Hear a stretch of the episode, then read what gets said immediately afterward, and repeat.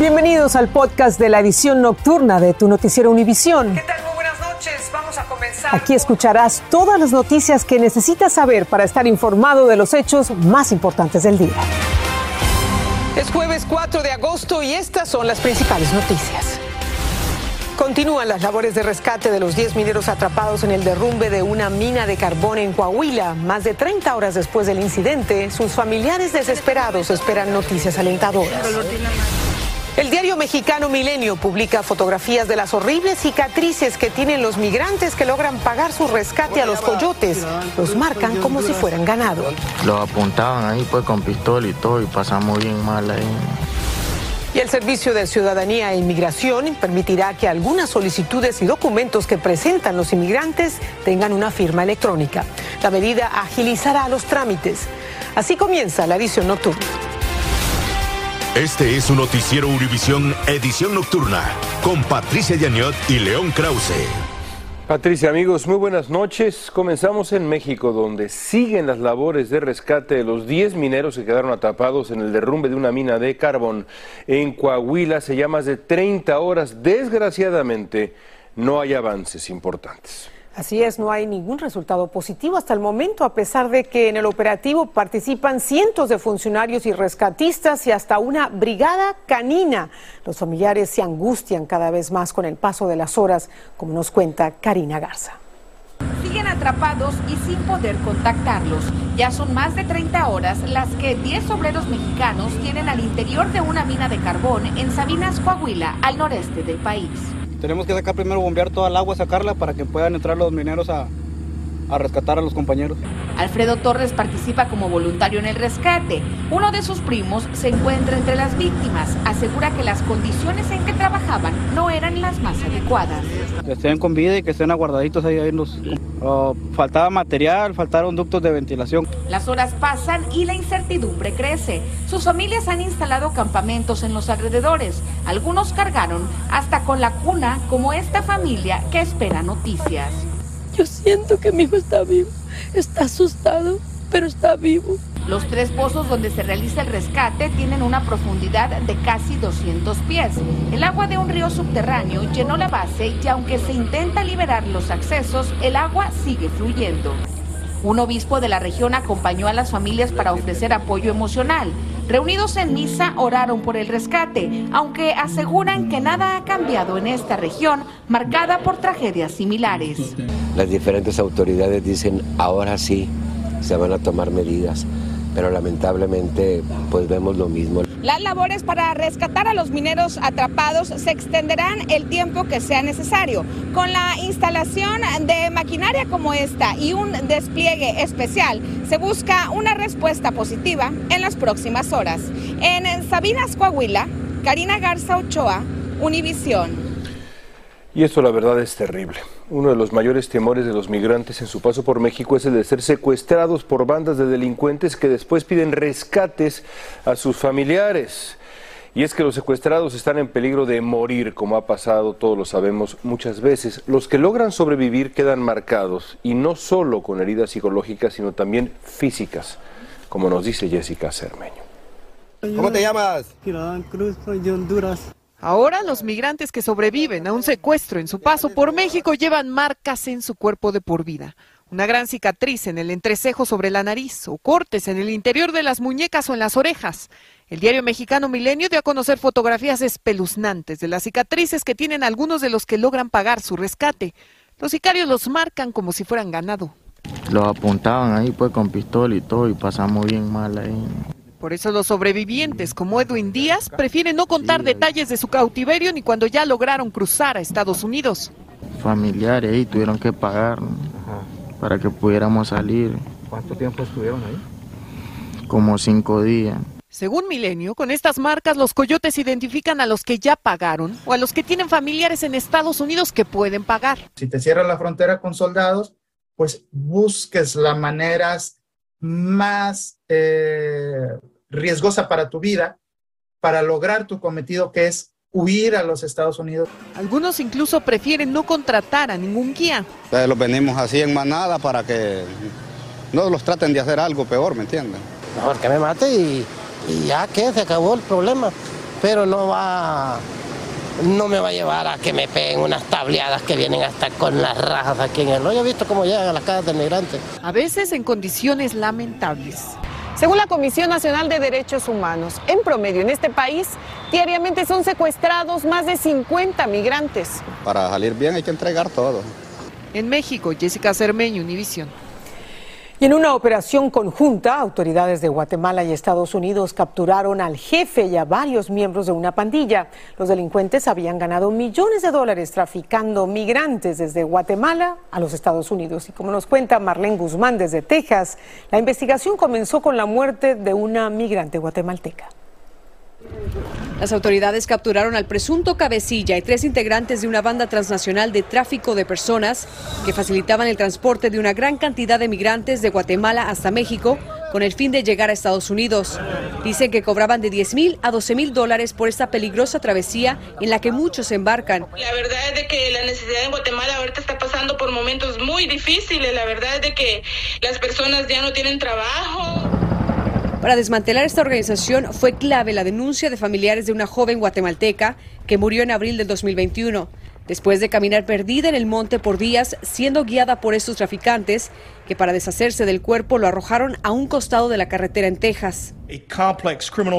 Poniendo en el radar a una compleja red criminal que ayuda a que la migración ilegal esté alcanzando niveles récord a lo largo de la frontera sur del país. El objetivo de este extenso operativo conjunto entre autoridades de Guatemala y Estados Unidos, dicen, es poder acabar de raíz con el problema y prevenir que esta crisis migratoria se siga agudizando. Como resultado de estos operativos se ha logrado 19 aprehensiones. Entre los detenidos está Felipe Diego Alonso, alias el 7, el supuesto líder de esta red de contrabando que operaba desde Guatemala, donde vivían cómodamente, presuntamente extorsionando y victimizando a migrantes desde el 2019, generando ganancias de hasta 2 millones de dólares. En McAllen, Texas, Marran Guzmán, Univisión. La Oficina de Aduanas y Protección Fronteriza informó que detuvo la construcción de barreras en el Parque de la Amistad tras escuchar inquietudes de la comunidad. Ahí se reunían los migrantes con familiares y amigos a través de la barrera que separa Estados Unidos de México. Las autoridades dijeron que cuando construyan la barrera van a mantener el acceso al parque al menos dos días al mes. Y la Fiscalía de Guanajuato investiga cuáles serían los motivos tras el asesinato del periodista Ernesto Méndez en un bar de su propiedad. Organismos de derechos humanos dijeron que Méndez tenía amenazas de muerte por su labor periodística. El gobernador de Guanajuato dijo que ya están identificados los presuntos asesinos. Desde la Ciudad de México, Alejandro Madrigal nos cuenta más. En la casa de la familia Méndez se lamenta el asesinato de uno de sus integrantes, el periodista Ernesto Méndez, atacado a tiros el pasado miércoles en un bar de su propiedad. Su hermana lo recuerda como un hombre apasionado en su trabajo. A mí cuando me hablaron que él estaba muerto, yo le marqué, le marqué a su teléfono y dije no. Todavía en la madrugada de hoy, yo dije que me dijeron vas a pasar a reconocer el cuerpo, yo tenía la esperanza de que él no fuera. Amigos y familiares le dieron el último adiós. Y con el asesinato de Ernesto, director del medio Tu Voz, suman 13 los periodistas asesinados en lo que va del año. Y su ataque sucedió en el municipio de San Luis de la Paz, Guanajuato. Que se haga justicia. Mi hijo no me lo van a revivir, no, pero para que no siga esto. Porque ahorita usted aquí está aquí, él también, no sé mañana. Comunicadores y reporteros se manifestaron en la Fiscalía de Guanajuato, en donde se investiga si el motivo del crimen es por su labor periodística, su negocio de venta de bebidas, las personas que lo acompañaban y su participación en la organización de la feria local. Estamos proporcionando toda la información y, y estamos en coordinación buscando precisamente esclarecer este hecho y que no se repita con ningún otro periodista más en el Estado. Organismos de derechos humanos lamentaron lo sucedido y solicitaron a las autoridades que investiguen su profesión como posible móvil del crimen porque ya tenía amenazas de muerte. Que si yo tuviera esas personas que hicieron eso contra mi hijo, yo las desharía. ¿Por qué? Porque mi hijo él no hacía otra cosa, él trabajar, trabajar y trabajar. Los ataques a la libertad de prensa son uno de los grandes pendientes de esta administración, en un país en donde la violencia va al alza. En Ciudad de México, Alejandro Madrigal, Univisión. Estás escuchando el podcast de tu noticiero Univisión. Gracias por escuchar. El líder de la mayoría demócrata en el Senado, Chuck Schumer, dijo que los demócratas llegaron a un acuerdo sobre el paquete económico propuesto por el presidente Biden. La senadora demócrata de Arizona, Kirsten Sinema, dijo que lo va a apoyar, lo que dará a los demócratas los votos de sus 50 senadores. Así, aunque los 50 republicanos voten en contra, la legislación se aprobaría con el voto de desempate de la vicepresidenta Kamala Harris. El ex vicepresidente Dick Cheney criticó a Donald Trump en un nuevo video de la campaña de su hija, la congresista Liz Cheney, en el que dijo que el expresidente era un cobarde y que nunca ha habido nadie que sea una mayor amenaza para el país. El video fue publicado hoy por la campaña de reelección de Cheney, dos semanas antes de que se celebren las elecciones primarias republicanas en Wyoming, donde se prevé que ella pierda la contienda. Y ante el Comité Judicial del Senado, el director del FBI, Christopher Wray, dijo que su agencia sigue buscando a 350 sospechosos del asalto al Capitolio del 6 de enero de 2021. Más de 850 personas ya han sido arrestadas por ese ataque, pero Wray dijo que hubo gente que logró ocultarse mejor que otra y parte del reto es identificarla. En California, cinco personas murieron y otras resultaron heridas en un trágico accidente que involucró a varios vehículos en Windsor Hills. Algunos de los autos estallaron en llamas tras este violento choque. Desde Los Ángeles, Dulce Castellanos nos tiene lo más reciente que se conoce de este incidente que ya está bajo investigación. Este video de vigilancia captó el momento en el que este vehículo Mercedes-Benz no se detuvo en la intersección y chocó con varios vehículos. El impacto fue tan violento que causó una enorme explosión, dejando cinco muertos, incluyendo una mujer embarazada, otro niño, dos adultos y nueve heridos fuerte y al momento pues se encendió todo. Era humo y gritos, gritos de auxilio. Un total de seis vehículos estuvieron involucrados, tres de ellos quedaron completamente calcinados. Los testigos dicen que fueron momentos caóticos, con la expulsión de varios cuerpos y carrocería por doquier. Sí, trataron de ayudarlos, pero no, se podían acercar mucho porque la explosión y la lumbre que estaba tirando el carro. Lo que le puse atención donde estaba el fuego y la gente empezó a gritar. Y, pero previo al accidente escuché como que alguien frenó, creo que era exceso de velocidad.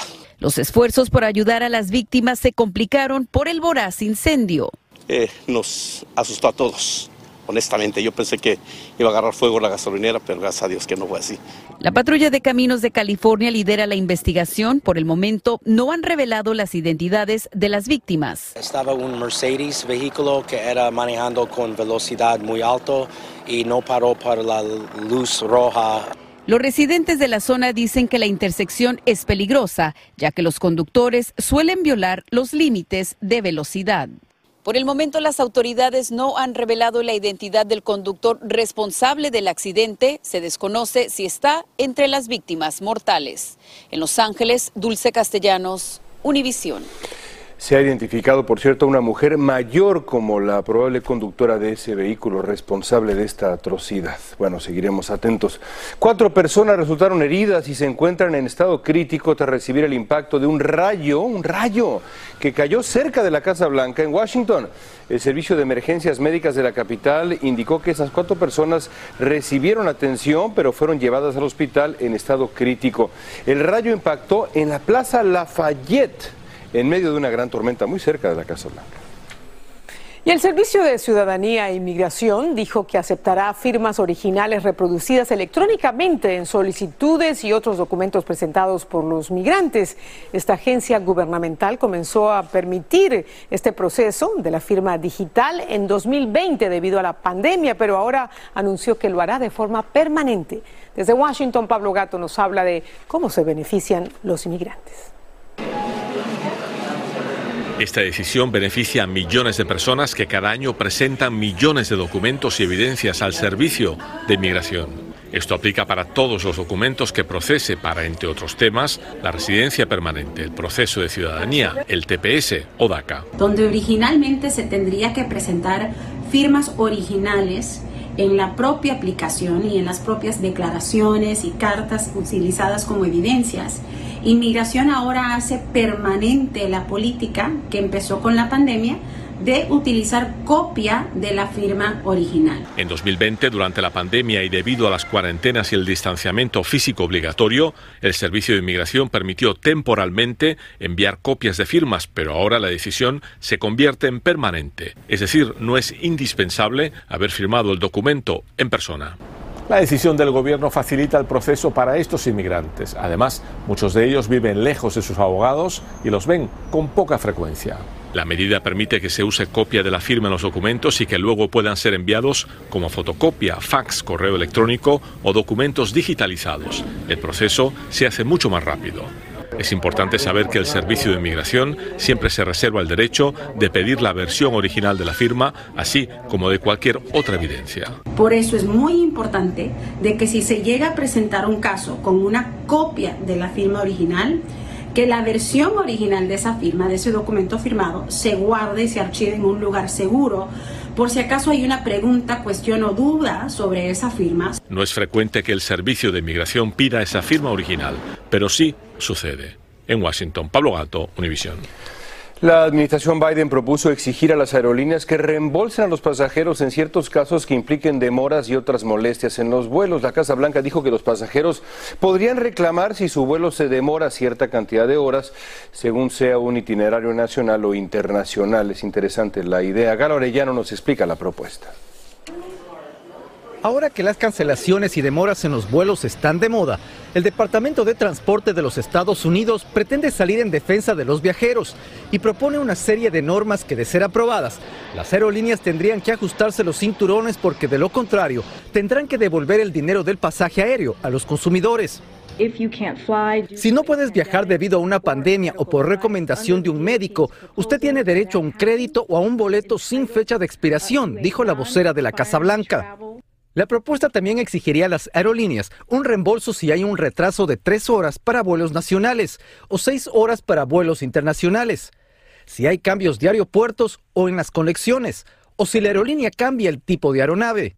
En la actualidad, los pasajeros tienen derecho a reembolsos si una aerolínea realiza un cambio de horario significativo, pero el Departamento de Transporte aún no ha definido qué significa significativo y prácticamente esa decisión queda en manos de las aerolíneas. Solamente los pasajeros que han experimentado demoras o cancelaciones saben lo que se siente ver sus planes de viaje modificados por culpa de las aerolíneas. Es por eso que esta propuesta está siendo muy bien vista por los consumidores. Me parece fabuloso y estoy totalmente de acuerdo porque eso es muy a favor a uno. El reembolso debería darse dentro de los siete días luego de la cancelación o el retraso si se paga con tarjeta de crédito. El público tendrá 90 días para comentar la norma propuesta. Luego, el Departamento de Transporte la revisará y decidirá si procede con la modificación. Desde Miami, Florida, Galo Arellano, Univisión. Alguien disparó en el enorme Mall of America en los suburbios de Minneapolis y provocó que los compradores, pues imagínense nada más, corrieran a refugiarse. Pero la policía informó que no encontró inmediatamente víctimas. Las autoridades de Bloomington también dijeron que seguían buscando a un sospechoso después de asegurar la escena. El centro comercial no volvió a abrir este jueves mientras se investiga exactamente qué pasó. Tremendo susto se llevaron allí. Y el tribunal venezolano a cargo de los delitos de terrorismo y delincuencia organizada condenó entre 5 y 30 años a 17 personas por el atentado con drones contra el gobernante Nicolás Maduro durante este desfile militar en 2018. Entre ellos está el exdiputado y dirigente opositor Juan Requesens, de 33 años, quien fue condenado a 8 años de prisión por el delito de conspiración. Miren esta cascada amarilla, literalmente, que cae desde un camión al río Chicago. Más de 75 mil patitos de plástico cayeron, comenzaron a flotar y todo por una buena causa. Se trata del evento anual coordinado por Special Olympics en Chicago, que este año recaudó casi 333 mil dólares con esos patitos de plástico. Bueno, y esa organización dice que los ingresos van a ayudar a proporcionar oportunidades en deportes competitivos, educación para la salud, liderazgo y desarrollo a más de 20 mil niños y adultos con discapacidades intelectuales en todo el estado. ¿Cómo hacen para Y es muy popular, había mucha gente viendo esto. Un show. Así termina el episodio de hoy de Tu Noticiero Univisión. Gracias por escucharnos.